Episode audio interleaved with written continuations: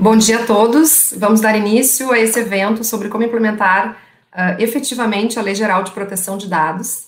É, como todos sabem, há poucos dias iniciou-se a, a, vigência da LGPD, sem que tenha acontecido a, a esperada prorrogação, é, o que pressiona, então, ainda mais as empresas na adoção das medidas necessárias à implementação e adequação da lei.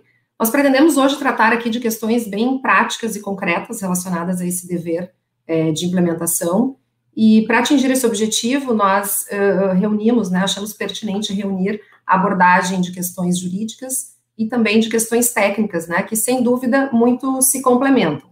É, Para isso, então, estamos aqui, eu, Roberta, sou sócia do Souto Correia Advogados, é, da área de, de, Direito do Consumidor e Proteção de Dados, é, também as minhas colegas Fernanda Girardi, é, da área de contratos e proteção de dados também, e a Patrícia Alves, da área trabalhista e proteção de dados. Na área de proteção de dados do, do escritório, nós atuamos é, na consultoria em todas as orientações relacionadas a temas pontuais desse assunto e também é, na adequação completa à Lei Geral de Proteção de Dados, passando aí por todas as etapas necessárias, conforme, inclusive, nós vamos abordar é, mais adiante. É, também estão conosco o Thales Cirino, que é responsável pelo desenvolvimento de negócios e segurança, e o Camilo Marques, que é consultor de segurança, ambos da NTT, que é uma empresa global de serviços de, de tecnologia, Gostaria, então, é, de agradecer a presença de todos, agradecer a, a, aos colegas aqui e passar a palavra rapidamente ao Thales, inclusive para apresentar brevemente o trabalho desenvolvido pela NTT. Bom dia a todos, dia eu sou o Thales Cirino. Uh, como, como foi mencionado, eu sou da NTT. A NTT é um integrador global uh, que possui venda de, de soluções de tecnologia e serviços de tecnologia está presente em 57 países, possui sede em Londres e possui em todo o mundo mais de 40 mil funcionários. Dentro da NTT, a gente tem uma disciplina de segurança bem, bem estabelecida, uh, e aqui no Brasil a gente tem uma área de consultoria com foco em tratar essas demandas de segurança, inclusive as demandas das empresas em relação à LGPD. Obrigado. Maravilha. Bom, então, eu vou passar uh, aqui, primeiro esclarecer que o evento vai ser feito em formato de, de bate-papo, né, e quem tiver interesse pode fazer questionamentos no, no, na rede, pode, pode inserir, nós vamos tentar responder o máximo possível, enquanto isso, nós vamos abordando aqui alguns pontos que nós já destacamos, é, entendamos, entendemos relevante para esse debate. Eu vou começar com uma pergunta, então, para a Fernanda, né, uh, Fernanda, nós sabemos que a, que a Lei Geral de, de Proteção de Dados, ela se aplica é, a todas as pessoas, é, pessoas naturais, pessoas jurídicas que realizam o tratamento de dados, até de direito público, de direito privado, é, e podem ser dados, então, de diversas pessoas, né, de consumidores, de clientes, de fornecedores, empregados, terceiros, que são os chamados titulares, né, e esses dados também podem ser físicos ou digitais. Então, a abrangência, né, como sabemos, ela é muito ampla. É, então, nesse contexto, eu gostaria de, de te questionar uh, o que o que fazer né, de imediato, né, quais são as ações imediatas a serem tomadas, o que contempla esse plano de, de adequação, e, e, se tens, assim, alguma orientação sobre primeiro passo e se tem algumas uh, prioridades, se podem ser dadas algumas prioridades, uh, o que pode ser priorizado em relação a isso. Certo, obrigada. Obrigada pela pergunta, Roberta. Bom dia a todos, né? Bom dia ao, ao, público que está nos acompanhando, bom dia aos demais colegas, né, que estão aqui dividindo esse painel. Bem, a, a pergunta é muito pertinente porque nós chegamos, tu mesmo comentaste, né, que tivemos uma, para algumas empresas, né, e, e para parte da comunidade, uma certa surpresa, né, pela vigência agora a partir de setembro, né, embora houvesse inicialmente essa previsão, né, nós sabemos que Houve também um movimento, né, para que, eh, agora durante a pandemia, para que eh, fosse postergado o início da lei somente para maio de 2021, mas uh, o fato é que nós temos, então, agora desde 18 de setembro né, de 2020, a vigência da nossa Lei Geral de Proteção de Dados. E como o nome já diz, né, uma lei geral, ela abrange todos os segmentos de mercado, todas, né, todas as, as empresas, independentemente da atuação e da atividade. Então, uh, o que, que, a lei traz, né, de, eu diria assim, de mais relevante, né, e, e, e por que essa necessidade agora dessa adequação das empresas, por que estar em conformidade com a lei? Né? Uh, primeiro de tudo, nós sabemos que a lei, ela traz uma série de direitos né, aos titulares, né, uma série de prerrogativas, nós podemos até abordar isso uh, mais tarde, mas uh, a verdade é que as empresas elas precisam justamente ter mecanismos para fazer frente a esses direitos, né? A preservar o direito dos titulares, ou seja, de cada um de nós, cidadãos, né, proprietários dos dados pessoais, para que nós tenhamos condições de exercer aquilo que nós podemos chamar de, de controle, né? De uma autodeterminação informativa, ou seja, que eu possa controlar, saber uh, para qual finalidade os meus dados estão sendo utilizados, saber uh, para quem eles estão sendo compartilhados, poder consentir livremente ou não com uh, o tratamento, né? Quando a gente fala de tratamento de dados, nós sabemos que é um grande guarda-chuva, né? Que abriga as operações de coleta, de retenção, de um futuro descarte, de uma, uma transmissão, de um compartilhamento. Então, diante disso, né? eu diria que não somente em virtude de um diferencial competitivo ou até mesmo de uma inserção de mercado, né, sob a perspectiva das empresas, mas as empresas precisam, então, sim, estar adequadas. Né? Nós sabemos que as sanções uh, a uma eventual violação, um eventual descumprimento da lei, elas ficaram postergadas para agosto de 2021, mas, uh, de qualquer maneira, desde já, as regras estão vigentes, né? as obrigações, como eu coloquei, em fazer face e cumprir os direitos dos titulares estão também em vigor. Então, há realmente necessidade de que as empresas estejam em conformidade com a lei. E qual seria o primeiro passo, então? Né? Uh, nós temos, e, e, eu acho que aqui no, no mercado isso está sendo muito difundido, né? Uh, um projeto, ou seja, um, um plano de adequação. Uh, não é um passo a passo que eu diria que pode ser adotado, né, ou, ou, executado do dia para a noite, né? é efetivamente um projeto, né? Alguns chamam inclusive de jornada, e ele abrange uma perspectiva jurídica de privacidade, ou seja, de conformidade à privacidade, e também uma perspectiva de segurança, né, de segurança da informação. A gente tem que lembrar que a lei ela traz uma série de diretrizes, inclusive quanto à responsabilidade dos agentes que atuam no mercado, e especialmente uh, diretrizes quanto à precaução, né, que eu adote uh, uh, mecanismos de segurança para evitar eventuais incidentes, eventuais vazamentos. Então, por onde a gente começaria, né? O que, do que consiste, né? Basicamente, um plano de adequação. Eu preciso, primeiro de tudo, olhar para dentro da empresa e identificar aquilo que a gente chama de mapeamento, né? Mas identificar, então, quais são os fluxos de dados, quais são as operações de dados que são realizadas internamente dentro da empresa, né? Eh, de onde eu recebo dados? São dados que eu mesmo capto dos titulares, são dados que vêm de terceiros, né, que são compartilhados com a minha empresa. Eu preciso fazer um mapeamento, preciso fazer um, um, ter uma fotografia de tudo, todas aquelas operações envolvendo dados pessoais. E como tu disseste, Roberta, quer seja dos meus empregados, dos meus consumidores, dos meus clientes, de terceiros, né, de prestadores de serviço, ou seja, eu preciso ter um mapeamento amplo. Tendo esse mapa, né, tendo a identificação dessas operações uh, uh, em mira, o que, que, eu faço depois? Eu faço uma análise, eu verifico exatamente como que eu uh, enquadro, quais são as minhas práticas atuais com relação a cada uma dessas operações de dados. Ou seja, eu comparo se as minhas práticas atuais, elas atendem às diretrizes da lei, elas atendem tudo aquilo que a lei determina. Ou seja, eu preciso agora, para fazer um tratamento de dados, ter uma finalidade específica. Eu preciso coletar, né? Eu tenho o princípio da minimização, ou seja, que eu devo coletar somente aquilo que é efetivamente necessário para aquele tratamento. Então, eu faço essa análise, eu faço uma análise de risco, né? Ou seja, eu verifico onde que eu tenho gaps, onde que eu tenho possíveis uh, uh, pontos de não conformidade, né? E traço um plano de ação, ou seja, eu verifico aquilo que eu preciso modificar, por exemplo, procedimentos internos, políticas internas, contratos, quer seja com os meus titulares, né, com os meus clientes, quer seja com os meus prestadores de serviço. Eu preciso verificar o enquadramento, né? Lembrando que a partir de agora nós temos que ter um enquadramento dentro de uma das bases legais que legitimam a, a, o tratamento de dados. Então, eu tenho que passar por esse processo e chegar numa etapa final, que é justamente me debruçar, então, sobre essa análise de risco, sobre essas medidas de adequação que são necessárias e verificar internamente se eu vou assumir determinados riscos, traçar aí efetivamente aquilo que a gente chama de implementação, ou seja, na prática, né? Vou modificar documentos, contratos, né, para estar efetivamente adequado.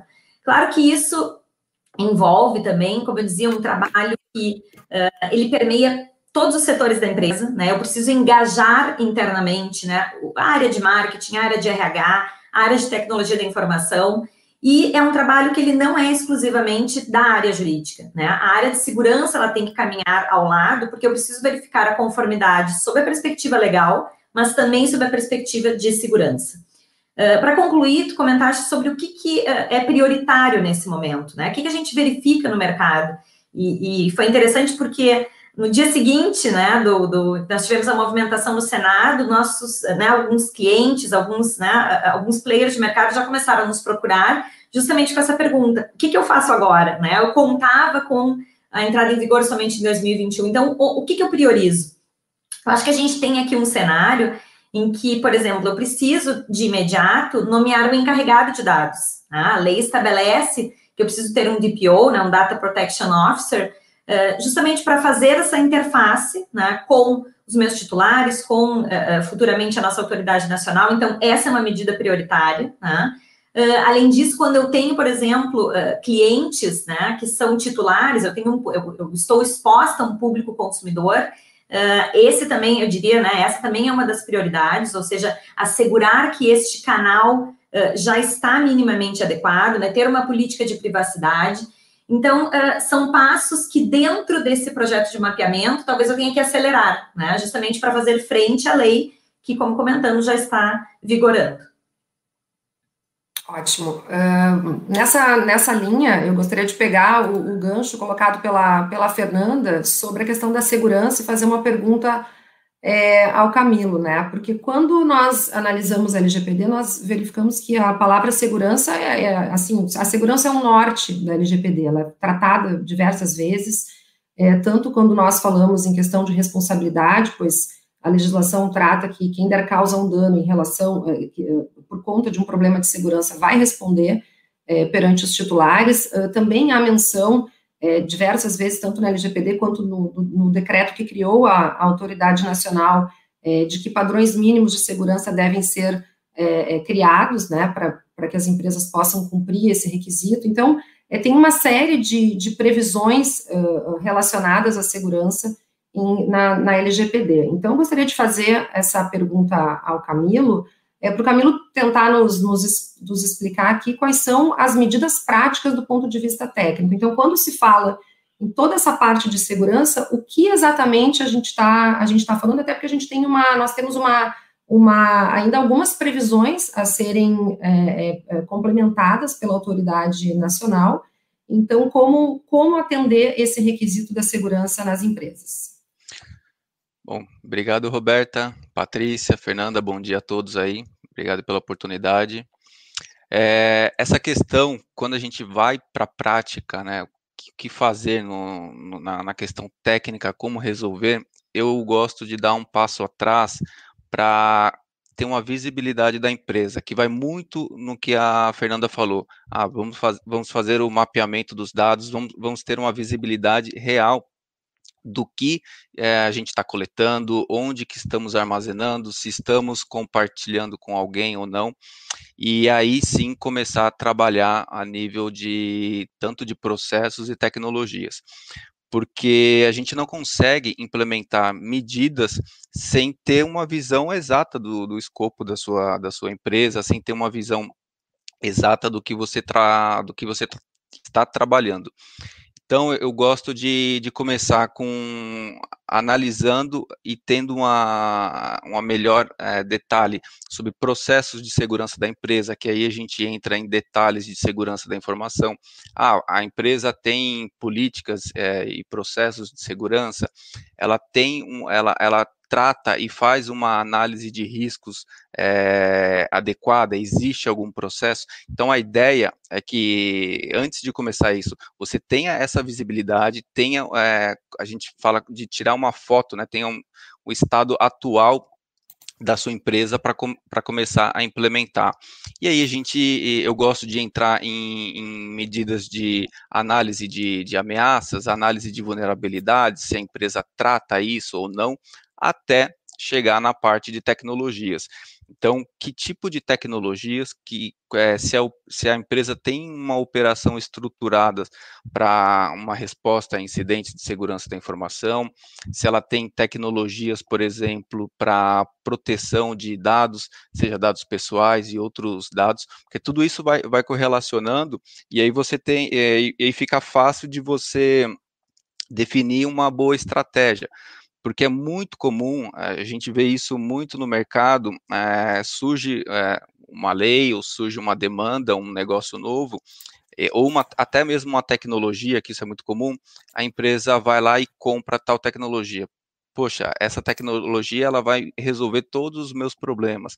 Ela faz isso, faz isso, faz isso. E aí vou lá e compro. Só que se a empresa não tem o, o, o conhecimento exato de como está a sua operação como um todo, às vezes ela pode fazer uma compra maior ou menor do que do que ela precisa. Então, eu gosto de, de, de ter uma fazer uma boa análise para ir definir essa estratégia. Aí a gente começa a trabalhar com, com ferramentas específicas para proteção de dados, para responder é, a, a, operação, para monitoramento, até a, até ir ajustando esses os detalhes para ter uma boa proteção de uma proteção de dados. E, e, e para complementar, isso é recomendável que seja feito de uma maneira gradual. Então, não adianta sair comprando e implementando tudo de uma vez. É, a gente gosta de trabalhar com a ideia de é, é, quick wins, vamos colocando é, coisas simples e práticas para já dar uma camada de proteção, e aí ao longo do tempo a empresa vai evoluindo e vai, e vai ganhando corpo como estrutura para ter é, essa concepção né, de, de, de, proteção de dados completa e, e, e ser efetivo né, na, na, na, proteção dos dados de, dos seus clientes. Certo.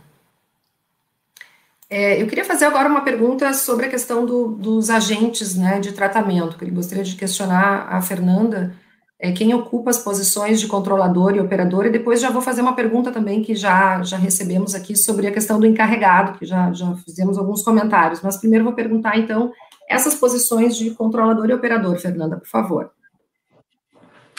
Bom, uh, são então os, os, dois agentes né, uh, de tratamento de dados que nós temos na lei, e uh, são uh, posições que eu diria que não são posições estanques, né? Uh, são posições que nós vamos ter que sempre examinar na determinada relação jurídica para identificar né, quem estará naquela relação, em uma dada relação, ocupando a posição de controlador e de operador.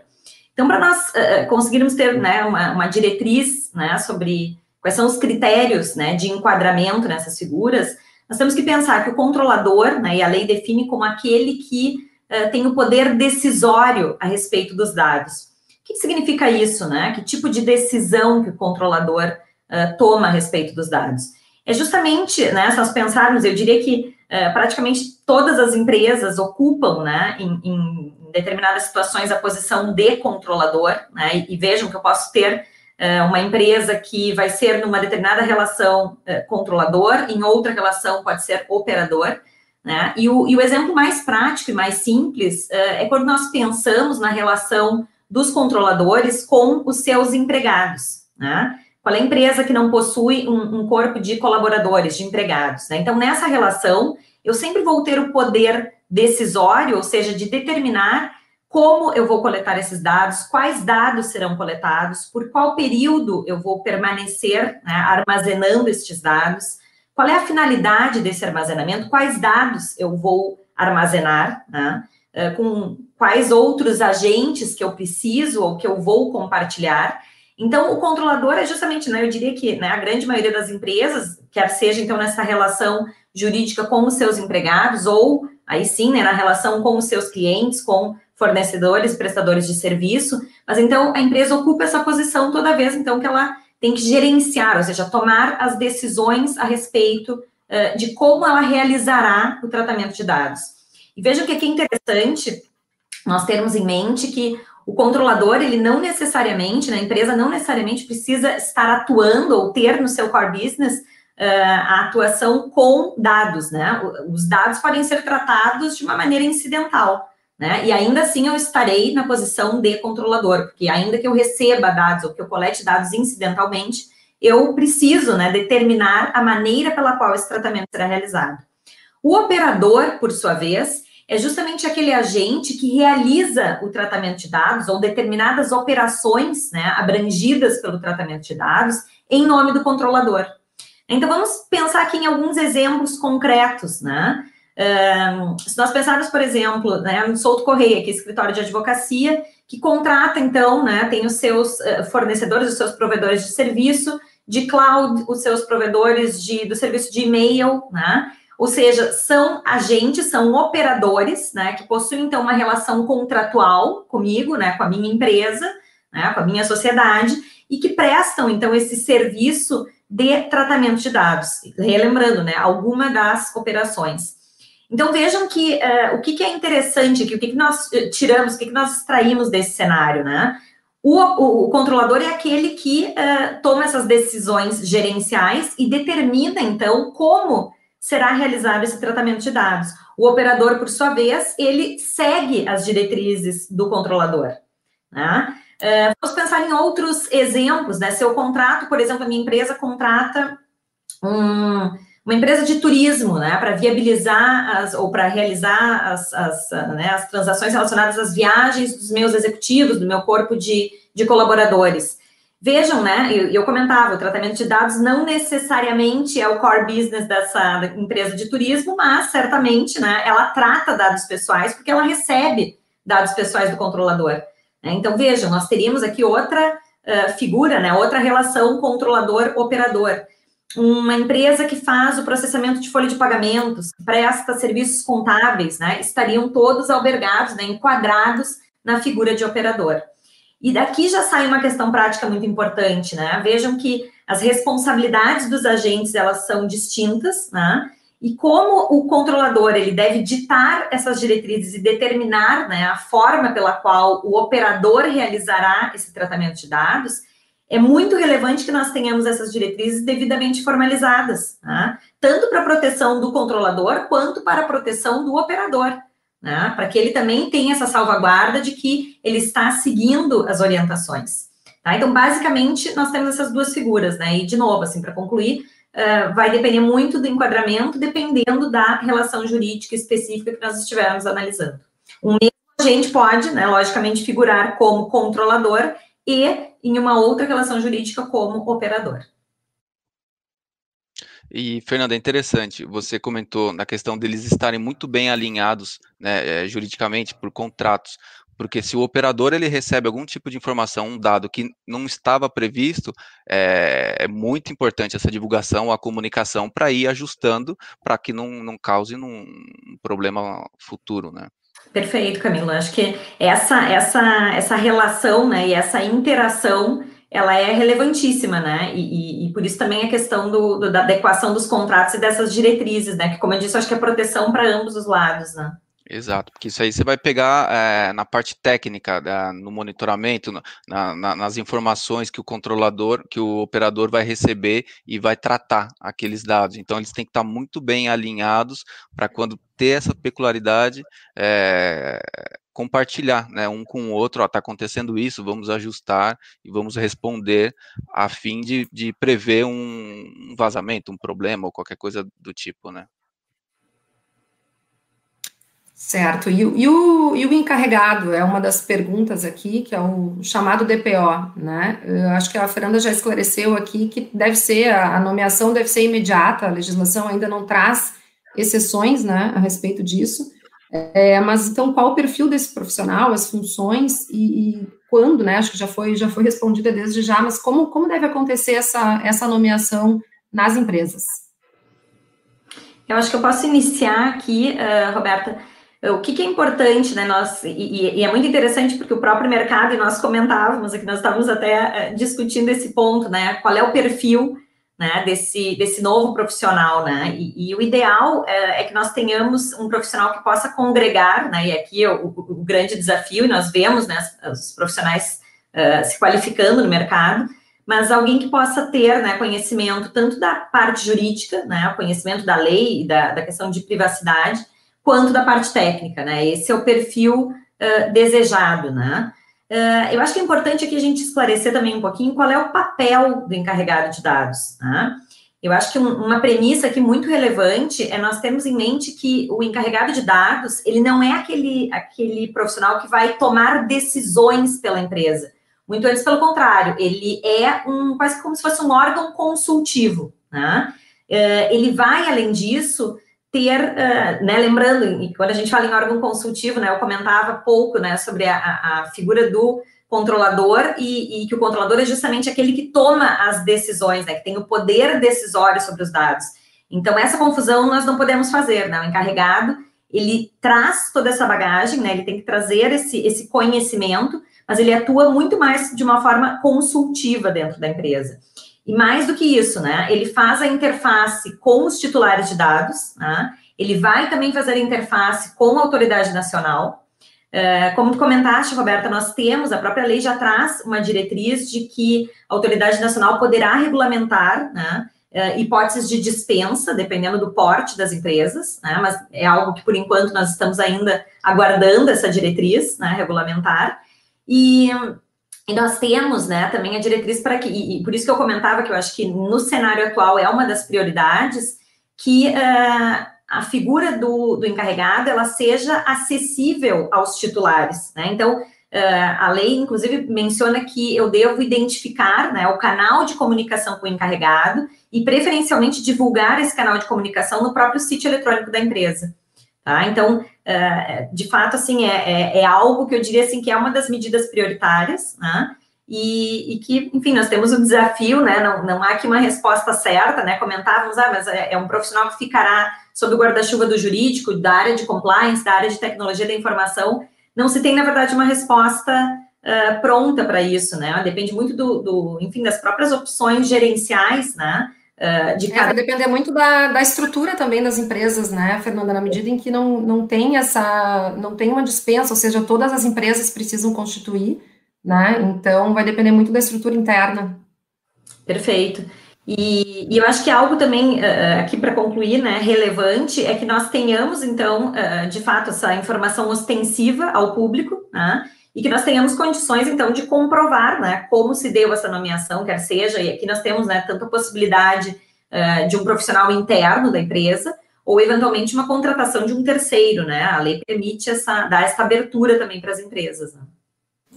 Fernanda, só falando aqui do ponto de vista trabalhista, né? É, algumas empresas estão optando uh, por nomear como encarregado uma pessoa que já é empregada, né? Que já trabalha uh, na área, já trabalha na, na, empresa e essa pessoa vai passar a, a, assumir essa função de encarregado.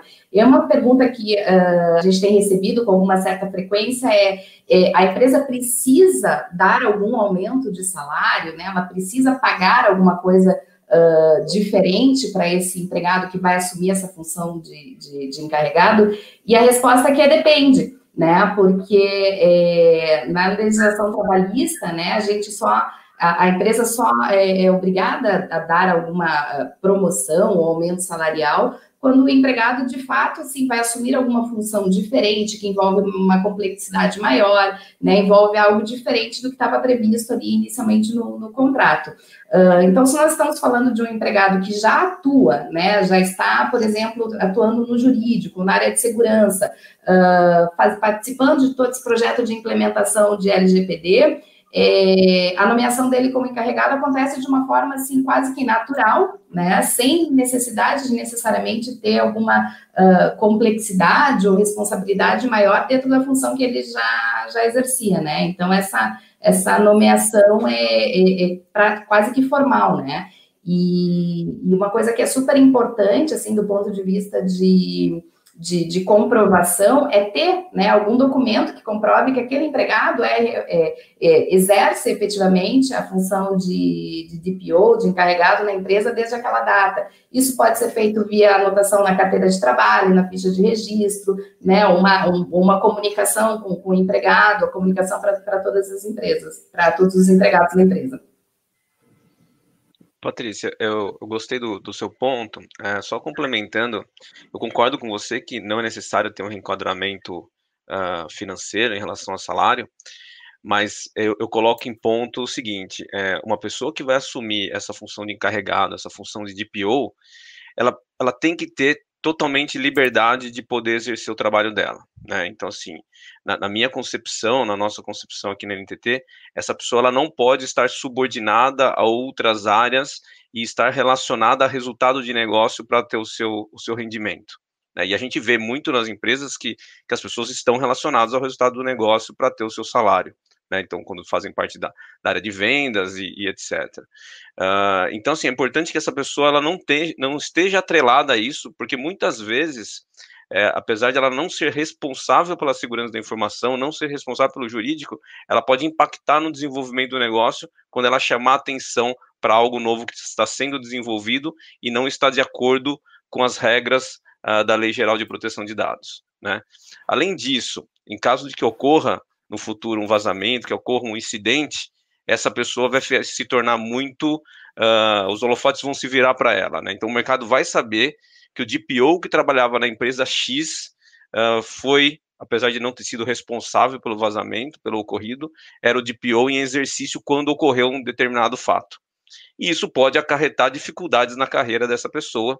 Então, por isso eu entendo que não é necessário fazer um reenquadramento salarial, mas essa pessoa tem que estar confortável do que, que o que ela recebe é, faz jus às responsabilidades que ela tem nessa nova função. Sem dúvida, concordo com você, Thales, é um excelente, excelente ponto.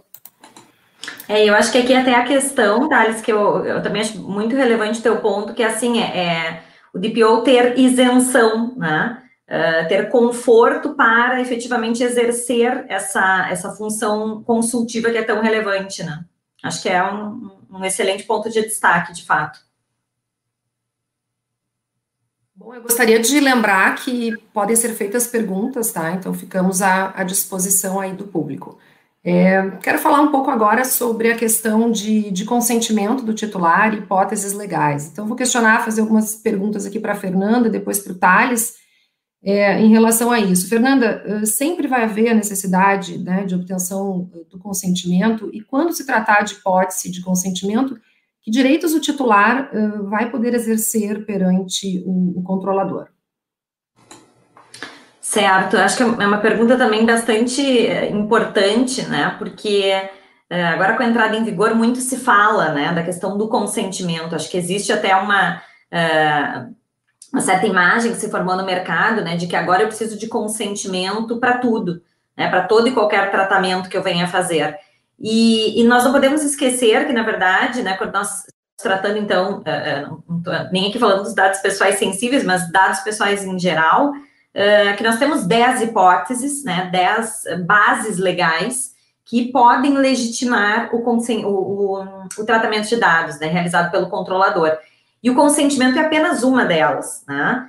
Uh, então, sim, eu posso né, embasar, posso legitimar minha, o meu tratamento de dados com base no consentimento, mas posso eventualmente estar né, uh, albergado por alguma das outras hipóteses. Né?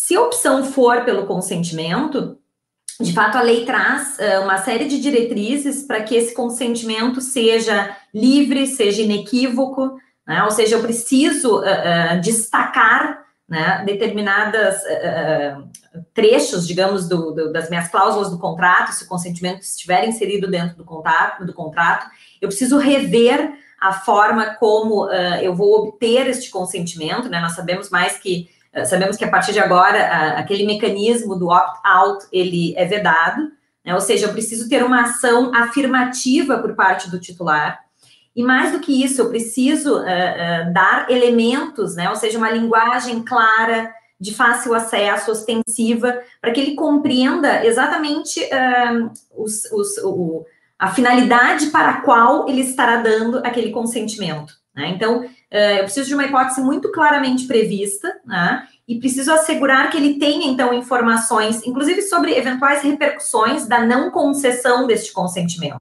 Né? Ou seja, é um consentimento uh, imprescindível para o acesso a determinado produto, a determinado serviço? Né? Quais são as repercussões da, da não formalização deste consentimento? Mais do que isso, o titular, então, que consente com um determinado tratamento, né? Vejam que uh, ele consente, como eu falei, com uma finalidade específica, né? A própria lei traz como diretriz que o consentimento amplo, consentimento genérico, que até então uh, nós víamos, né, na, na, na prática comercial, na prática uh, de mercado, ele não é mais aceito, ele é um consentimento que uh, acabaria tendo um vício de nulidade, né? não, não prevaleceria. e mais ainda, né, eu acho que vale a gente acrescentar que o titular que oferece, então, o seu consentimento com um determinado tratamento, ele tem também o direito de revogar esse consentimento. Né? Ele tem uh, o direito de ser informado a respeito das operações que são realizadas, dos compartilhamentos, e essencialmente ele pode, né, ao longo do tempo, revogar esse consentimento, ou seja, a partir da revogação, eu deixo de ter, né, se eu estava embasado nesse, nessa hipótese específica, eu deixo de ter essa hipótese, de ter a legitimidade fundada no consentimento. Mas, de novo, né, reiterando que o consentimento é apenas uma das bases legais, né, nós temos uh, nove outras hipóteses, né, uh, e aqui, né, somente a título exemplificativo, né, para execução de contratos, para proteção de crédito, né, para exercício legítimo de direitos, né, direito de defesa em, em processos ou arbitragens, por exemplo, defesa da saúde. Então, eu tenho outras situações, né, legítimo interesse, né, que nós sabemos que é uma hipóteses, né, que por um lado uh, ela é ampla, mas uh, ela também traz, né, uma, uma série de, ela traz um certo holofote, né, para quem se utiliza dessa hipótese, para que não seja um, um, eu diria até assim, um, um alvará, né, um, um salvo-conduto para toda e qualquer operação, então uh, se tem uma, uma preocupação maior, né, quando, se quando tratamos ou embasamos a hipótese de tratamento no legítimo interesse. Mas sobre consentimento seria isso, né? Nós temos agora essa diretriz de que ele seja um consentimento livre e, para tanto, eu preciso, né, novamente, uh, uma ação afirmativa. Sendo que é do controlador, né? Cabe aqui lembrar também o ônus da prova de demonstrar que esse consentimento foi validamente formalizado.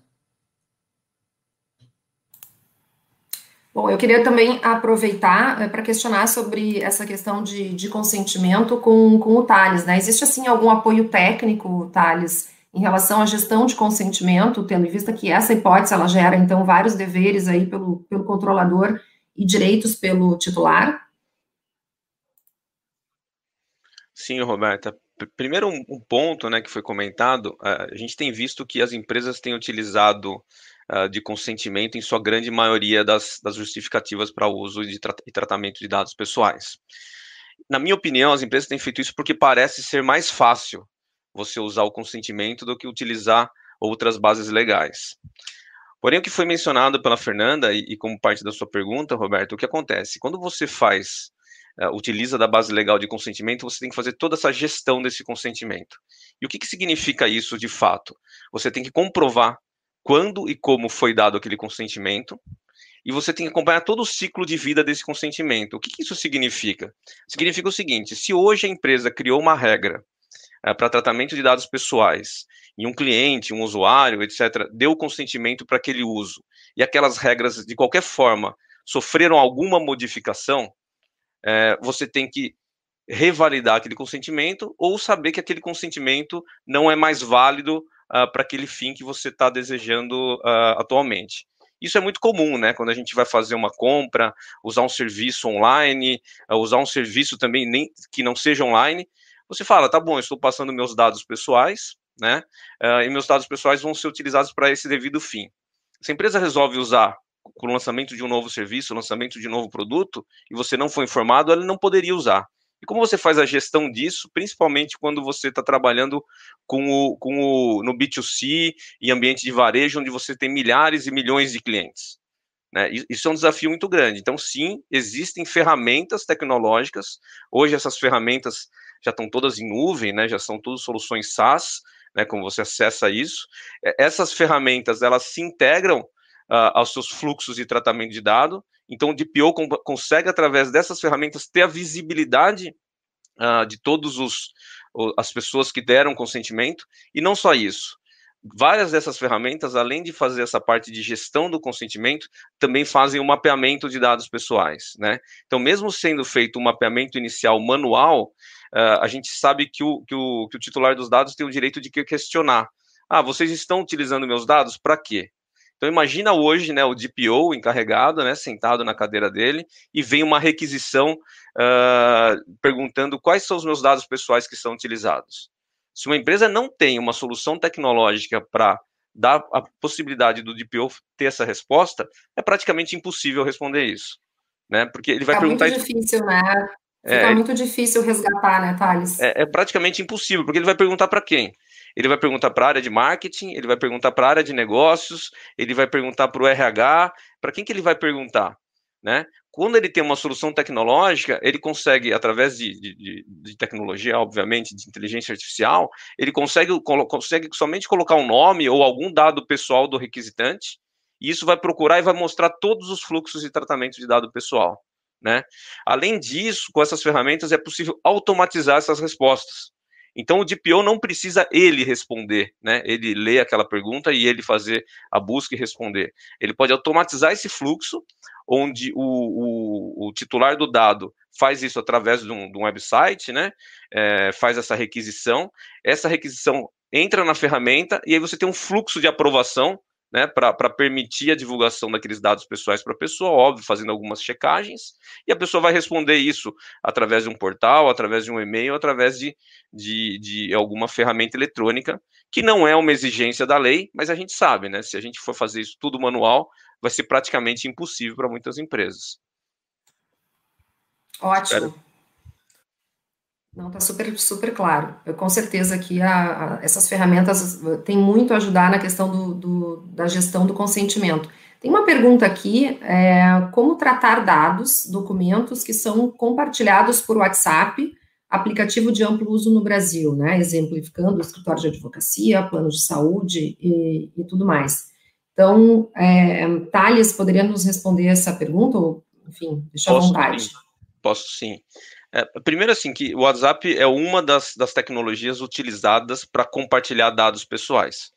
Mas para compartilhar dados em geral, né? Mas não é a única, né? As pessoas podem, por exemplo, obter dados pessoais é, em exercício de sua função e, por exemplo, fazer uma cópia num, num Google Drive pessoal, né? Fazer uma cópia no seu computador pessoal. Uh, fazer um mandar para uma pessoa sem, sem, sem ter uh, fins escusos, né, que é o, que é o caso que, que foi mencionado, mandar, por exemplo, por e-mail dados de funcionário para uma empresa responsável por benefícios, por exemplo. Quando você faz todo esse tipo de atividade, você tem um risco envolvido, né? O risco de que dados pessoais possam uh, vazar, dados pessoais que não deveriam ter sido compartilhados possam ser compartilhados. E como tratar isso, né? Uh, o, o, importante, a forma tecnológica de tratar isso, existe uma solução uh, chamada CASB, né, que basicamente o que, que ela faz? Ela verifica e controla a granularidade de acesso a qualquer tipo de dados. E dentro dessa solução, você pode criar mecanismos de controle, que podem ser atribuídos a dados pessoais. Podem ser atribuídos a outros tipos de dados, por exemplo, dados financeiros, mas nesse caso vamos tratar dados pessoais. O que, que essa solução faz? Essa solução verifica todos os arquivos e todas as informações compartilhadas, uh, recebidas, feito download, feito upload, para diversos tipos de tecnologias, e ele consegue verificar internamente se existem dados pessoais contidos nessas informações. Se tiver dados pessoais contidos nessas informações, é possível criar políticas de restrição de acesso, ou seja, não é possível fazer, por exemplo, compartilhamento, ou somente de monitoração e alertas, né? Porque você pode até permitir que esses dados sejam compartilhados, se isso estiver dentro da sua política de, de, de classificação de dados, uh, e, e, mas você quer ser alertado, porque caso ocorra um vazamento, e esse vazamento pode ocorrer não pelo controlador e sim pelo operador, é, é, a empresa precisa saber o que aconteceu. Né? Então, ela precisa mostrar depois para a Autoridade Nacional de Proteção de Dados que ela tomou todos, todas as precauções técnicas para que isso não ocorresse. E mesmo isso ocorrendo, ela consegue identificar o que vazou, como vazou e criar outras ações responsáveis para remediar que isso não aconteça novamente. Ótimo. É, imagino também que passa por isso a orientação né, aos, aos colaboradores das empresas é, sobre essa questão da utilização do WhatsApp para envio de informações que teriam outros, outros meios para serem encaminhados. E a respeito disso também vou passar a palavra, quero entrar um pouquinho na, na parte trabalhista e de RH, e vou passar a palavra para a Patrícia em seguida, que pode, inclusive, comentar a respeito disso. É, e, trago essa questão é, de RH porque nós sabemos que os colaboradores eles estão bastante envolvidos né, na, na, adequação da, da LGPD, ou eles são titulares, né, eles são titulares também de, de direitos como colaboradores, ou eles estão justamente envolvidos em processos de tratamento é, de dados pessoais de outras pessoas, sejam pessoas uh, da própria empresa, pessoas de fora da empresa. Então, eu gostaria de perguntar para a Patrícia é, quais as providências imediatas, quais as providências práticas que já podem ser adotadas, né? E algumas questões uh, uh, bem pontuais, né? Exemplo desse, dessa questão que foi comentada, do, das orientações, né? De como a, as informações devem ser compartilhadas. É, e também, assim, o que muda no processo de recrutamento, seleção, por exemplo, né, nós sabemos que tem, existe essa questão de envio de currículos, né, entre empresas, tanto internamente quanto externamente, o que, que muda em relação a isso? Depois tenho mais algumas perguntas aqui que faço na sequência. Obrigada, Roberta. É, de fato, as relações de trabalho são bastante afetadas, né, pelo, pela LGPD, porque nós temos uh, relações diretas, né, que são os empregados, e, e entram também né, nesse espectro aqui de relações de trabalho também os terceiros, né, os prestadores de serviço.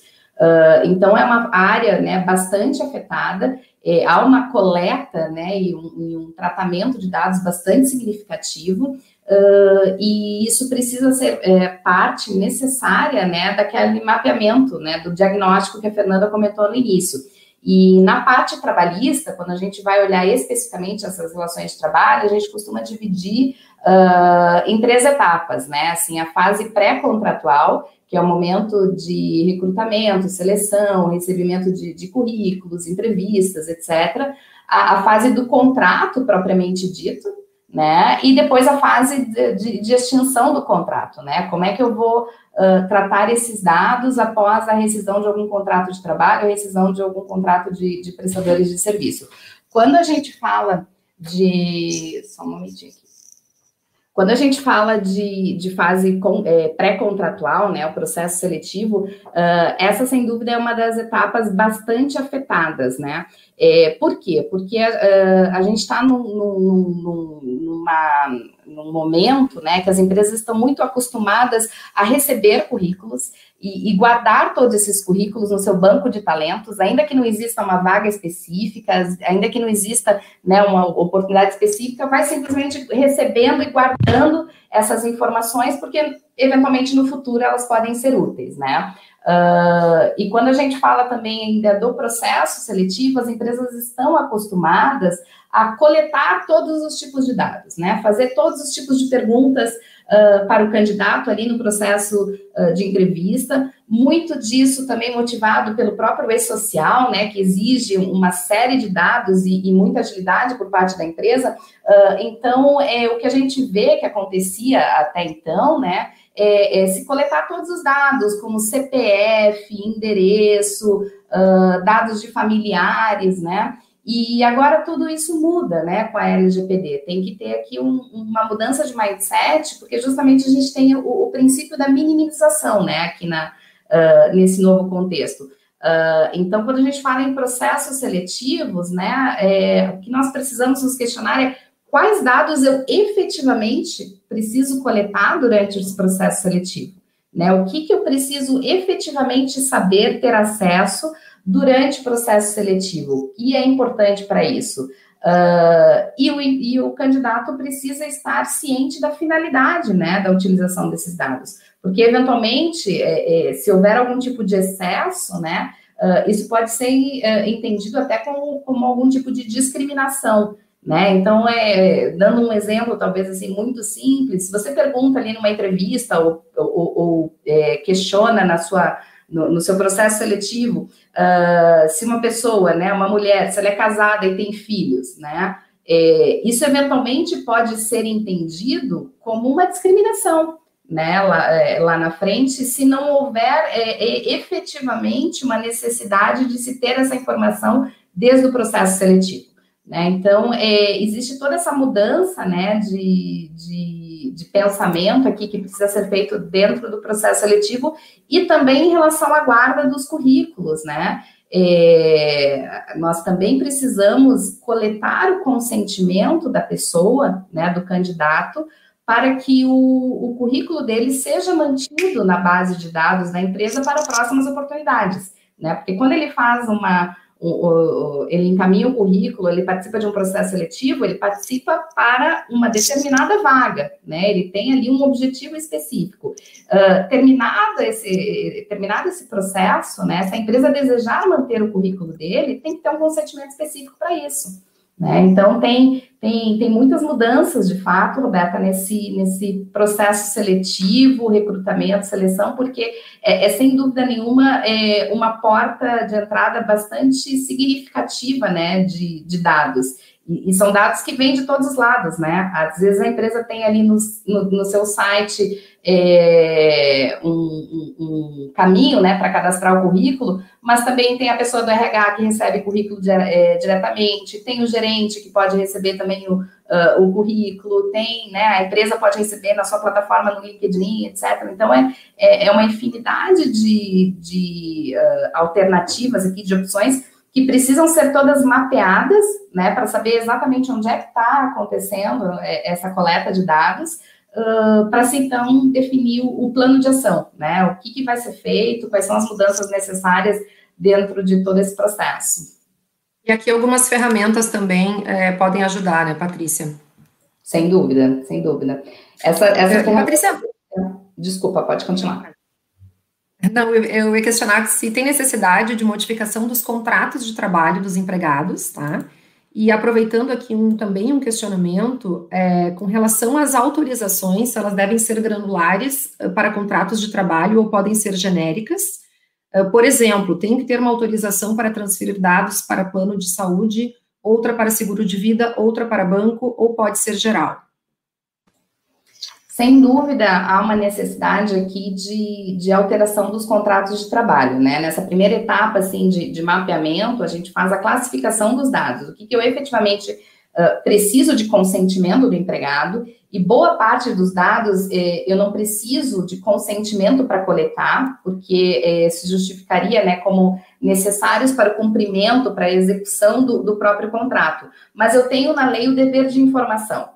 Né? Então, eu, eu, tenho o dever de informar o empregado o que, que eu vou fazer é, com aquele dado. É, então, eu vejo sim a necessidade de, de alteração dos contratos de trabalho para justamente colocar essa informação e, e, e, e, ciência né, por parte do empregado que alguns dados serão recebidos uh, e serão passados para terceiros, né? Serão transferidos para terceiros. E terceiros podem ser uh, entes públicos, né? Quando a gente fala de cumprimento de, de obrigações legais, como é, envio das informações no e-social, por exemplo.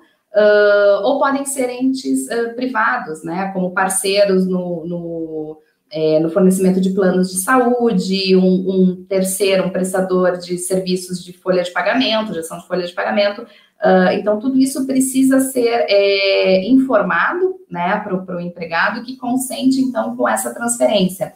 E eu entendo né, que essa, essa, essa, esse consentimento do empregado, essa, essa informação, ela tem que ser específica. Né? Assim, a, a lei não, não, não possibilita uma uma autorização genérica, né? Assim, simplesmente colocar no contrato de trabalho que os dados serão transferidos para terceiros, sem dizer quem são esses terceiros. Talvez eu não precise entrar no detalhe de dizer que é o prestador X, né? Mas eu, eu tenho que, uh, em alguma medida, é, dar uma informação o mais completa possível para o empregado, né? Os, os, dados serão compartilhados com prestadores de plano de saúde, uh, previdência privada, gestão de folha de pagamento, etc.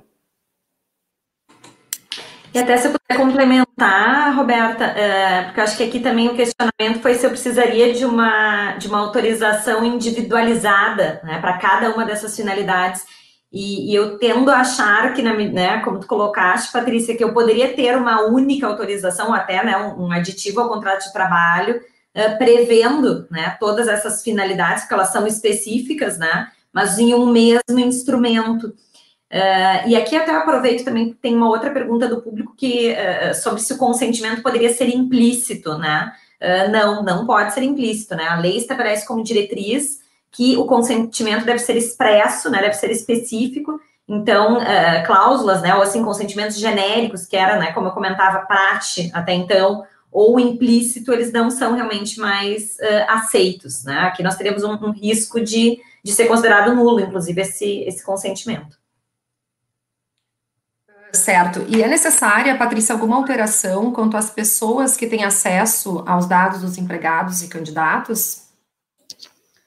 Também é necessária, Roberta, sem dúvida, né? Assim, é, de novo, né? Falando do princípio de minimização. Uh, isso, assim, a, além de pensar em coletar os dados apenas nesse, efetivamente necessários, uh, é preciso avaliar dentro da estrutura, né, dentro da empresa, quem são as pessoas que efetivamente precisam ter acesso àqueles dados. Né, assim, a, a lógica muda, eu não posso simplesmente coletar dados de empregados, de terceiros, de prestadores de serviço e ter esses dados disponíveis para qualquer pessoa da empresa. Né? Precisa, sim, uh, ser repensado toda essa lógica uh, para que apenas as pessoas que efetivamente precisam ter acessos àqueles dados, né, uh, o tenham. E isso é mais importante ainda quando a gente fala de dados sensíveis, né? Os dados de saúde, por exemplo. Então, é, nós sabemos que a empresa uh, tem, recebe, né, coleta uh, alguns dados de saúde dos seus empregados, né? Sejam é, tem até uma, uma pergunta, Patrícia, sobre como fica a coleta de dados médicos para prevenção ao, ao Covid-19.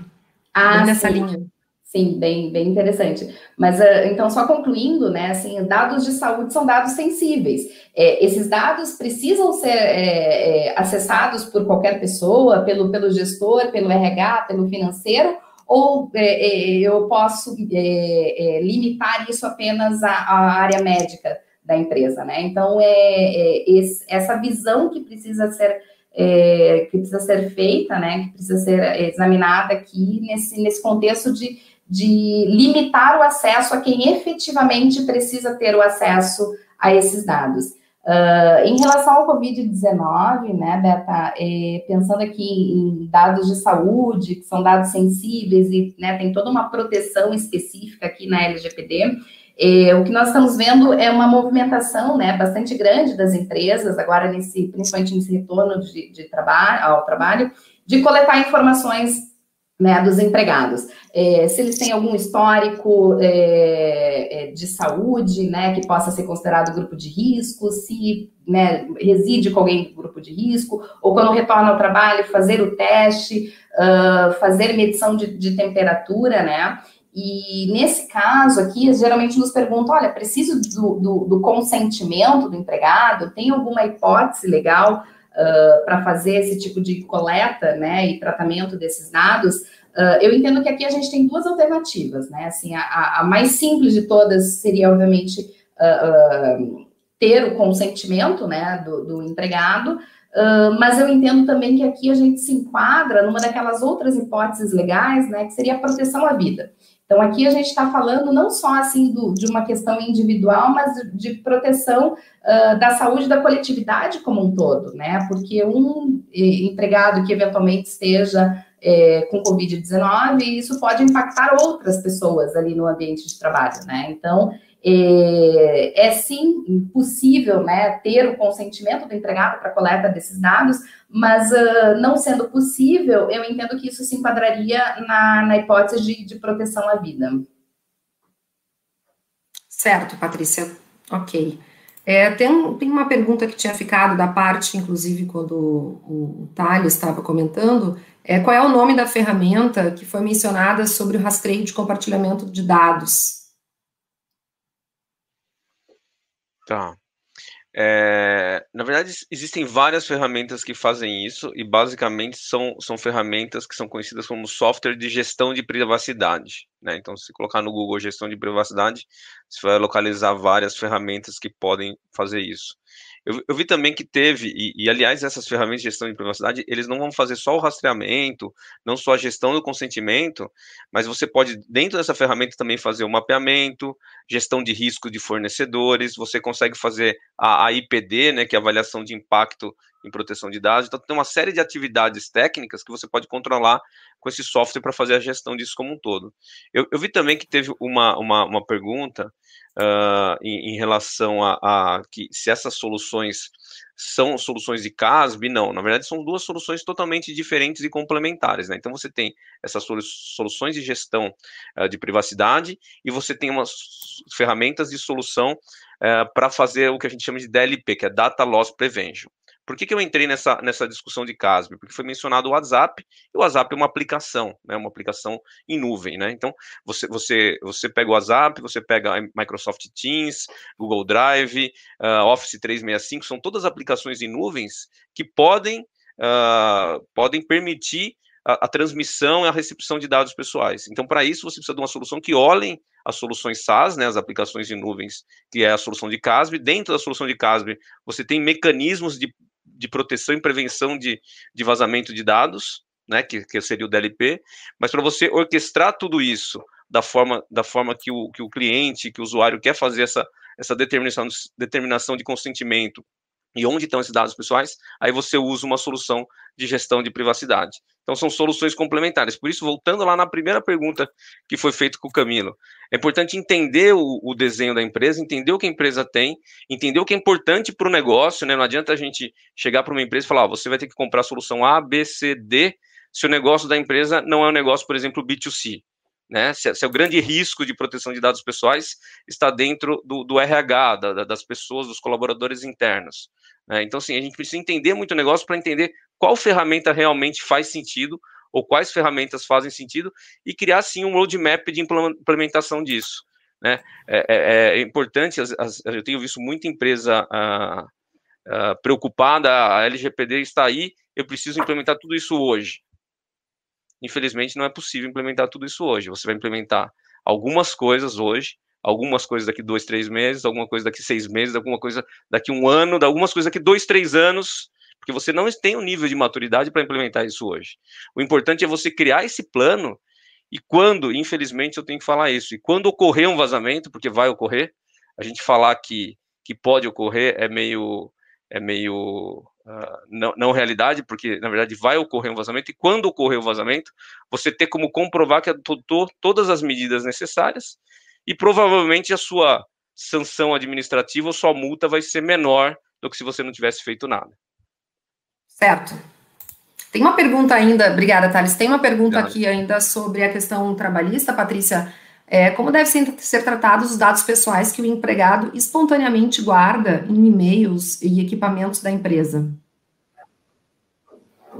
É, isso é bem, bem interessante, né? Porque a empresa faz todo o, o mapeamento dos dados que ela coleta mas uh, ela fornece equipamentos para pro, os empregados, né? As pessoas têm acesso a, a computadores, a telefones uh, da empresa, e isso, sem dúvida nenhuma, é uma porta de entrada, né, de, de dados pessoais que são, como você disse, espontaneamente colocados uh, ali dentro.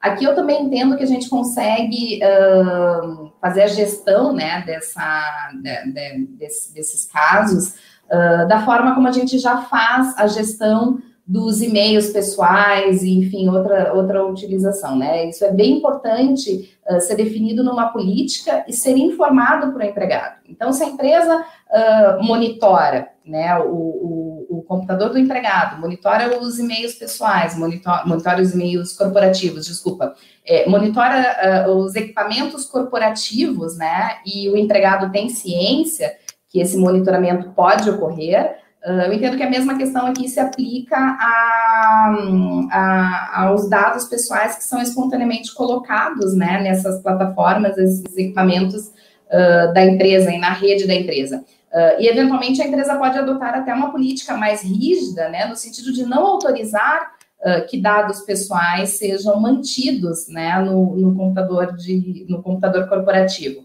Né? Algumas empresas têm essa prática, né? algumas autorizam que o computador corporativo também possa ser utilizado em alguma medida para uma finalidade pessoal, uh, e outras empresas são mais rígidas no sentido de, olha, o computador é corporativo, ele pode ser usado exclusivamente para o trabalho. Então, eu entendo que a mesma lógica aqui pode ser aplicada em relação a, a esses dados, né? Uh, de novo, isso tudo precisa ser bastante claro, né? Estar bem bem definido e muito bem comunicado uh, a todo mundo, né, a todos os empregados, de como é que a empresa vai agir, o que, que é autorizado, o que, que não é autorizado. Ótimo, Patrícia, obrigada. É, eu vou agora dar um, um, um, enfoque um pouquinho contratual. Gostaria de, de, fazer uma pergunta aqui à Fernanda. Ela já fez alguns comentários, né? Mas eu queria perguntar assim, como é que também pensando em, em medidas aqui bem concretas é, para já ser, para que já possam ser adotadas junto a fornecedores, prestações, prestadores de serviço, é, terceiros em geral, né? Então Quais são as principais preocupações aqui do ponto de vista contratual? A gente falava ali no início sobre a questão da relação também com o controlador e operador, então gostaria de te ouvir um pouco a respeito disso. Tá ótimo, Roberta. Eu acho que é, uma, é, um, é um, ponto bastante relevante, né? É, e eu até faço um gancho com aquilo que eu comentava no, no início, né, da nossa, da nossa exposição aqui do nosso painel, é, que é a questão da adequação, é, né, não movida exclusivamente por um eventual risco de imposição de penalidades administrativas, que a gente sabe que é algo que está postergado né, para 2021, mas também por uma questão de, de conformidade de inserção no mercado, de credibilidade no mercado. Né? A gente sabe que, eu acho que né, nós temos até a, questão da conformidade também como um diferencial competitivo. Né? Se nós pensarmos né, na cadeia de prestadores de serviço, de fornecedores, eh, e muitas vezes até pensando, né, focando em, em, em empresas de menor porte, né, porque muitas vezes se tem a, a, a, falsa impressão né, de que a LGPD é para grandes corporações, para uh, as empresas que exploram né, mídias sociais ou empresas de tecnologia, e não é isso. Né? É claro que essas empresas né, estarão mais, uh, num primeiro momento, sob os holofotes, mas a verdade é que nós temos toda uma cadeia né, produtiva uh, que se retroalimenta. E eu diria que, que no momento que eu vou selecionar um parceiro de negócios, eu também vou querer verificar daqui para frente se esse parceiro de negócios está em conformidade com a lei ou não. Por quê? Porque nós temos um regime de responsabilidade, né? E, novamente aqui resgatando aquilo que eu havia exposto, né? Um regime de responsabilidade que atribui ao controlador uma responsabilidade frente aos titulares, uma responsabilidade frente à autoridade nacional, e uh, ele tem que se cercar, né? Por isso mesmo, de prestadores de serviço, né? Daqueles que vão figurar como operadores que estejam também adequados, né? que, que tratem com responsabilidade os dados pessoais que eventualmente vão ser uh, transmitidos, ou que ele possa confiar nos dados que eventualmente ele recebe desses prestadores. Né? Então, nós temos toda essa atmosfera, né? todo esse ambiente de negócios que também é impactado pela LGPD, né? E eu diria, novamente, né, reitero, também com relação a empresas de menor porte. Porque uh, eu acho que aqui é quase que a gente pode falar até de uma seleção natural, Aquelas empresas que não estiverem adequadas, naturalmente vão passar a ter mais dificuldade para, uh, enfim, ofertarem os seus serviços, né? Passarem por uma, por uma, uh, por uma due diligence, por um exame de conformidade, né? Para serem integrados, passarem por, por processos seletivos. Então, focando, né? Então, uh, ultrapassada essa, essa primeira etapa, né? Focando na questão contratual é muito relevante que eu possa, sim, estabelecer, né, contratualmente, entre esses parceiros de negócios, uh, não somente as diretrizes, né, não somente aquilo que, eventualmente, até um, um, dependendo do tipo de serviço, né, e por isso o mapeamento é relevante para que eu consiga identificar aqueles prestadores de serviço, aqueles fornecedores-chave. Então, muitas vezes eu vou ter, inclusive, uh, um anexo com diretrizes técnicas, né, ou requisitos técnicos, mas, eh, pensando de uma maneira mais genérica, o contrato ele pode sim uh, uh, disciplinar e trazer regras sobre essa alocação de riscos. Né? O que, que acontece, por exemplo, se o meu prestador de serviços uh, age de uma maneira, enfim, que acaba ocasionando uma violação ou age de tal forma que realiza um compartilhamento não autorizado. Né? O que, que acontece se eu tenho um incidente de vazamento com os dados que eu transferi não na minha base, mas que eu transferi para aquele operador, para aquele prestador de serviço que processa minha folha de pagamentos, por exemplo, né? É, então, nós temos todas essas circunstâncias que eu posso estabelecer contratualmente determinadas regras, inclusive com relação à responsabilidade entre as partes. Né? Eu posso dispor de cláusulas, e aí olhando sobre a perspectiva dos operadores, né? Posso dispor de cláusulas de limitação de responsabilidade, posso estabelecer uh, requisitos com relação à contratação de seguros, né? posso ter mecanismos, como eu disse, para alocação desse risco. Estabelecer requisitos de conformidade, ou seja, requisitos mínimos, né? Prestação de informações sobre para quem é compartilhado, ou seja, para que eu consiga efetivamente rastrear, né, como a, a, lei estabelece, todo o ciclo de vida do meu, do meu dado, né? Estabelecer eventualmente procedimentos com relação à anonimização de dados pessoais. E, essencialmente, né, e principalmente, eu diria, estabelecer uh, regras sobre responsabilidade das partes. Porque se eu tenho, por exemplo, um, um problema que ocorre, né, eu, eu fico exposto a uma violação à lei ou a um incidente em virtude de um ato praticado por um operador, eu, controlador, sou quem vou responder, né? Vai ser a gente que vai responder frente aos titulares, eventualmente frente a outros órgãos de defesa do consumidor, frente a uma autoridade nacional, né? Até num, num eventual pleito uh, que venha a ser judicializado.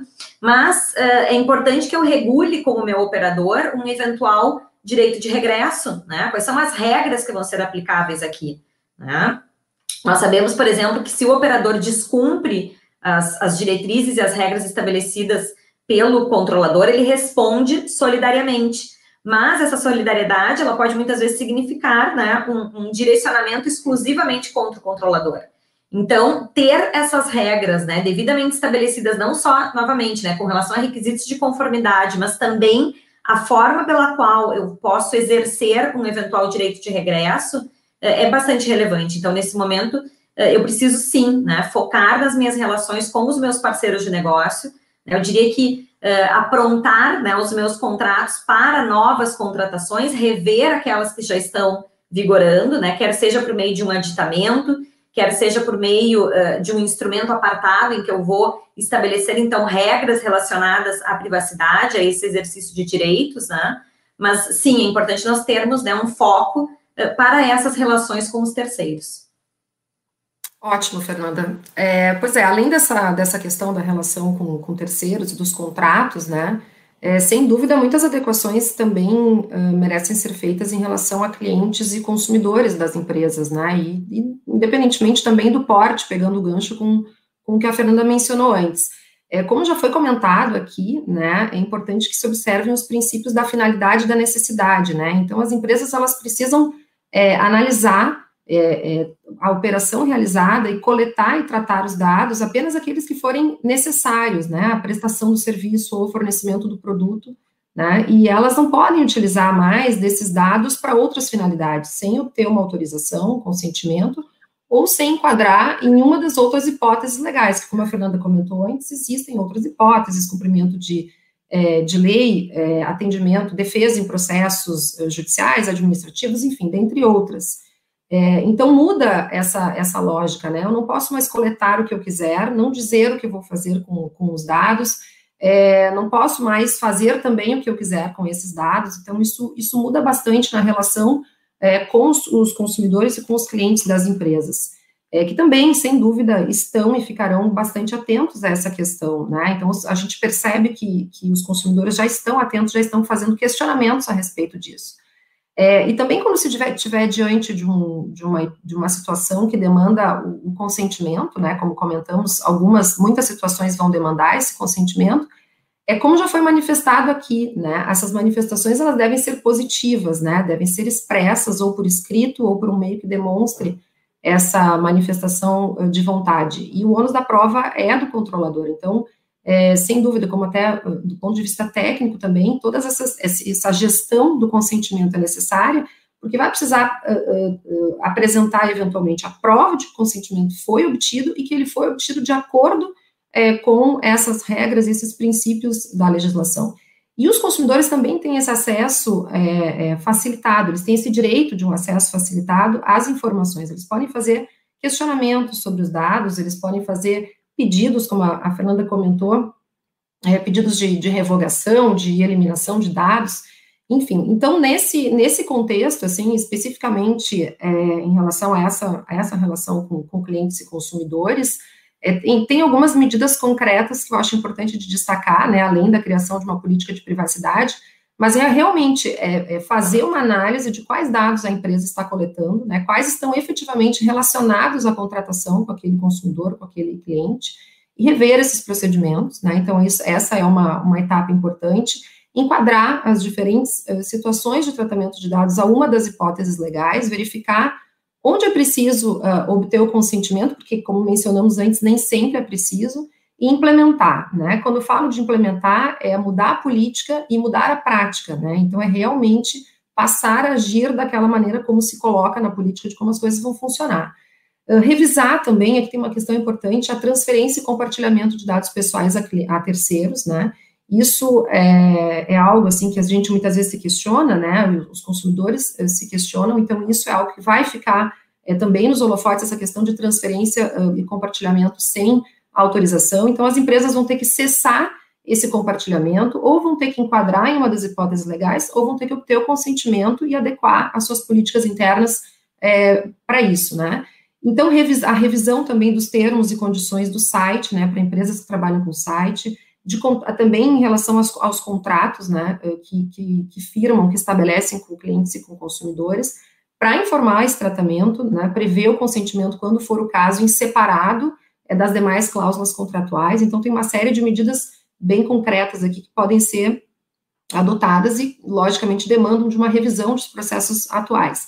Eh, manter os dados de forma que viabilize o atendimento dos direitos do titular, também perante consumidores, isso é muito importante, como mencionamos aqui, isso tem também a ver com a gestão, é não só com a gestão de ferramentas de gestão de consentimento, mas como um todo, né, uma organização interna, né, uh, onde o fornecedor saiba, o controlador saiba onde estão esses dados, né, porque ele pode ter que atender algum dos direitos do titular, então ele precisa armazenar e localizar os dados, né, quando isso for necessário. E o outro ponto, assim, que tem muita relação com a questão da, da dos clientes e dos consumidores é, é, é o, o, vazamento, né? É realmente a relação é, com a, a, questão da segurança. Então, assim, manter um nível elevado de segurança é muito importante, desde a fase da concepção do produto ou do serviço até a sua entrega ou a sua execução, isso é algo, algo que é tratado na lei, é, de modo a evitar, então, é, esses vazamentos, eh, que geram, na verdade, assim, uma série de problemas para as empresas. Né? Eles podem gerar dano, dano, à imagem, podem gerar dano à operação, né? Porque muitas vezes, quando acontece esse vazamento, tem algum problema técnico na empresa que para tudo, né? Uh, multas, né, que uh, podem ser aplicadas pela autoridade nacional a partir de agosto de 2021, mas já podem ser aplicadas nas relações de consumo por órgãos de defesa do, do consumidor, e também as empresas estão sujeitas a indenizações, processos individuais, coletivos, né? Uh, então, essa questão da segurança realmente é, é, bastante importante. E aí, nesse contexto, depois até temos uma, uma pergunta em relação, a, em relação a isso, eu gostaria de perguntar é, ao Thales e, e, ao Camilo como se precaver, né, em relação a, a vazamento de dados e o que fazer é, caso o vazamento uh, venha a ocorrer, porque eh, nós eh, percebemos eh, na legislação que a conduta da empresa, o Thales já comentou isso antes brevemente, a conduta da empresa é, antes, né, a conduta para cumprir a legislação e a conduta após é, um eventual vazamento, ela, elas são muito relevantes aqui, inclusive na verificação da penalidade. A gente sabe que uma das penalidades bem importantes aqui, preocupantes, é a questão da multa, uma multa pecuniária é, de valor bem elevado que a autoridade nacional pode aplicar, e vários critérios, vários fatores são analisados né, no, no, cálculo dessa multa. Então, gravidade das infrações, o grau do dano, a pronta adoção de medidas corretivas, a adoção reiterada é, de mecanismos internos capazes de minimizar o dano. Então, tem muitas medidas que vão ser decisivas né, na quantidade de titulares uh, afetados e, logicamente, no tamanho do dano causado tanto à empresa quanto a terceiros, a clientes, a, a, a fornecedores, enfim, seja lá quem for, conforme for o, vazamento. Uh, então, essas, essas medidas, elas podem conter o valor de, de eventuais multas, de reclamações e tudo mais, e todas as demais uh, consequências. Então, nessa, nesse contexto, eu, eu, eu gostaria de, de, de, pedir que o Thales e o Camilo comentem um pouco sobre essas medidas, né, essa, essa, esse procedimento de resposta, tanto de prevenção, né, quanto de resposta a incidentes. Ah, na questão da prevenção, eu gosto de, de começar com um tema que é super simples é, das empresas implementarem e não custa, não custa muito, que é conscientização. Se a empresa tem um bom plano de conscientização de todos os seus funcionários, é, com, com ideia de orientação do que é permitido é, utilizar na, na rede da empresa, o que, que você pode acessar, o que não, quais são os perigos de você acessar tal site ou de você fazer um compartilhamento de, de dados e, e, e, a fim de dar dicas simples do dia a dia, porque hoje é tudo muito integrado, é coisa que a gente fa faz é, no computador de, de, do trabalho, que é, utiliza para fazer é, coisas pessoais, e, e às vezes nesses pequenos detalhes é que a gente clica em algum site, baixa algum, algum software é, mal intencionado. Então, se, se a empresa consegue é, elaborar um bom plano de, de, conscientização, isso ajuda muito. É, tem várias histórias aí que a gente, que a gente vê no, no mercado de empresas que investiram muito é, a nível de milhões mesmo em tecnologias, porém não, com, é, não fez um trabalho de conscientização nos funcionários. E aí com uma campanha de phishing, por exemplo, phishing, para quem, quem não conhece, é uma como se fosse uma, uma pegadinha, é uma armadilha né, é, para roubar é, dados do, do, cliente. Então, a empresa fez uma, uma simulação disso daí, de um, de um ataque, e aí várias pessoas saem clicando, é, compartilhando sua credencial, colocando dados sensíveis, e aí é, foi, foi embora todo o investimento que, que, a empresa, que a empresa fez. E é interessante, então, assim, né, Camilo, porque muitas vezes os, os colaboradores não sabem, né? Eles não têm o conhecimento da gravidade de algumas condutas simples que eles fazem no dia a dia, por isso é importante essa orientação, né? E não estão mal intencionados. Isso. E né, não são mal intencionados, é lógico que tem uma pequena parte, mas a grande maioria não, é porque realmente, como você falou, não sabem é, e precisa dessa, dessa orientação. Nem todo mundo conhece de, de, de tecnologia. Né? Então, é, isso é um trabalho super simples da, das empresas é, realizarem e não custa. E aí, depois, complementando essa parte de, de prevenção, Thales já deu é, várias, várias possibilidades de algumas tecnologias, mas é ter é, bons sistemas de monitoramento, sistemas de prevenção. Você pega, por exemplo, é, um que não foi citado, um antivírus, né? Caso a, a, a pessoa tenha um descuido, pô, você tem um mecanismo ali de proteção que, que, que vai te, te blindar. Mecanismos de, de tecnologia para redes, para controlar o perímetro da, da rede, aí tem várias outras soluções.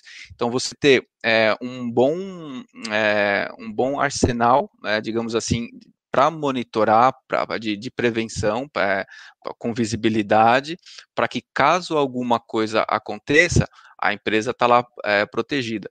Porém, é, em algum momento, é, esse vazamento ele, ele, ele pode, pode ocorrer, porque as coisas mudam de forma muito, muito rápida, a, a evolução das vulnerabilidades crescem a nível exponencial, então é muito provável que, que tenha um vazamento. E aí, quando isso acontecer, até já fazendo um link, eu acho que teve uma pergunta da pessoa, é, e você comentou né, sobre o custo disso, da multa, até onde vai chegar.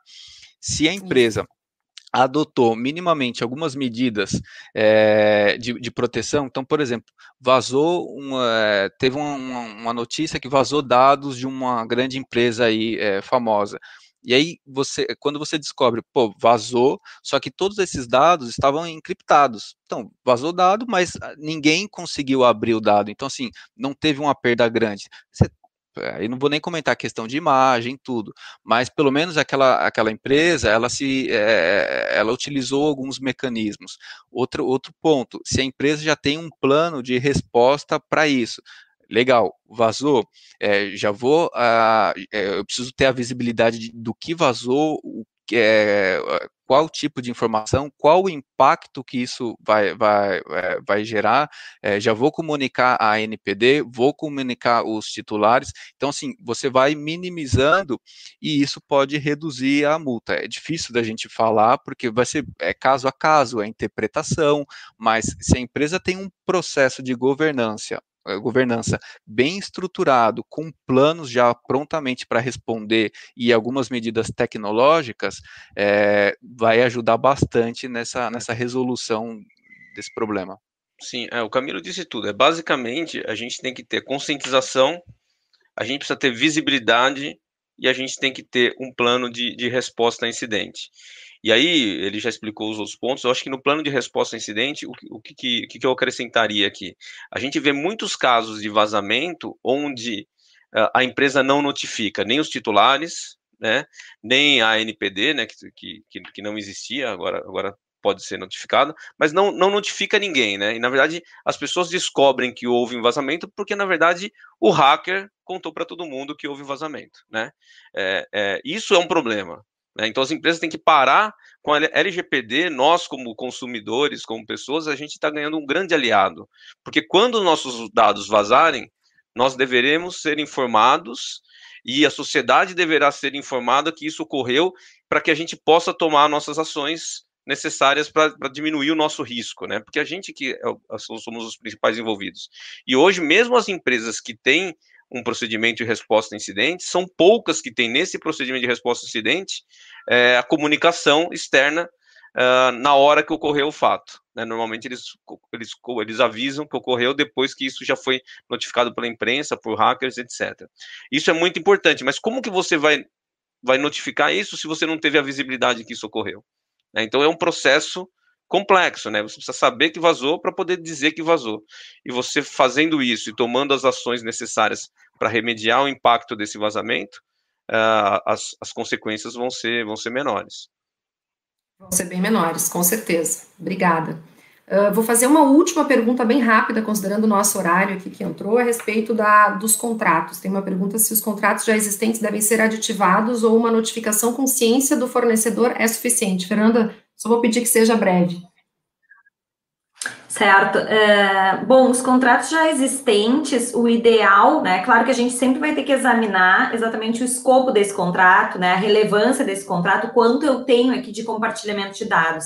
Mas o ideal é que uh, eu faça um aditivo, né? Ou como eu disse, um termo apartado, mas que ambas as partes assinem, né? A questão da notificação, eu até posso, por exemplo, notificar o meu prestador de serviço, mas eu preciso ter o consentimento dele. Não basta simplesmente uma, né, o envio de uma notificação, porque eu preciso ter aqui um, um acordo, né? Uma concordância de que ele está se submetendo a uma determinada política nova a respeito, né? de, de diretrizes sobre segurança e sobre privacidade. Tá o ótimo. ideal é o aditivo. Certo, Fernanda. Uh, bom, eu vou então, uh, dando, encerrando aqui, gostaria de agradecer a presença da Fernanda, do Camilo, do Thales, da Patrícia, também deixo aberto, se uh, vou deixar aberto aqui para o Thales e para o Camilo fazerem uma, uma despedida. É, também, Fernanda e Patrícia, fiquem à vontade, mas a gente quer respeitar aqui o horário do nosso evento. Acho que, sem dúvida, foi um, um evento proveitoso, porque é, na implementação da LGPD é muito importante essa conexão com a questão jurídica, com as medidas administrativas, com as medidas técnicas, né? E muitas medidas de segurança. Então, acho que essa complementação é muito válida e muito rica e deve é, é, estar no, no, radar aí de, de, todas as empresas que pretendem implementar e se adequar à legislação que, que já está aí. Então, gostaria de mais uma vez agradecer. Eu passo a palavra aqui para despedidas também. Bom, obrigado, Roberta, Fernanda, Patrícia, Thales, pela oportunidade e foi, foi um tempo excelente aí para comentar e compartilhar ideias sobre esse tema tão importante. Bom, eu faço do, do Camilo minhas palavras. Obrigado a todos, obrigado a todos que nos acompanharam online. Uh, estamos à disposição para detalhar mais alguma informação, caso seja necessário e, e realmente eu gostei de, de participar aqui. Muito obrigado. Bom, brevemente também queria agradecer né, a todos que estão uh, nos acompanhando. Eu acho que fica aqui também, né, de, uh, daqui a alguns dias, ou enfim, uh, em seguida nós teremos também a disponibilização né, nas nossas, nos nossos perfis né, da, dessa, enfim, dessa manhã, né, desses debates. Eu acho que foi realmente muito, muito rico né, poder congregar as discussões sobre a perspectiva jurídica e técnica né, de segurança da informação, porque eu acho que essa é uma jornada multidisciplinar, né, uma jornada conjunta. Então, acho que poder proporcionar esse, esse tipo de discussão foi muito profícuo, né? Agradeço aqui a parceria da NTT, ao Thales, ao Camilo, tá? Roberta, uh, Patrícia, também acho que conseguimos, né? Uh, ter uma, acho que uma abordagem bastante prática, que era o nosso objetivo, tá? E bom dia a todos. Faço minhas palavras da Fernanda também, né? Compartilho da ideia de que a implementação da LGPD, a conformidade com a lei, é uma jornada, né? Uma jornada uh, longa e, e com muitas dúvidas agora nesse início, né? Mas sem dúvida nenhuma esse tipo de debate é super importante, relevante para para nós descobrirmos aqui o, o, os caminhos juntos, né? E permanecemos à disposição também para esclarecimento de dúvidas e, uh, sobre, o, sobre o assunto. Tá ótimo, bom então, dia bom dia a todos, encerrando o evento e até uma próxima. Obrigada.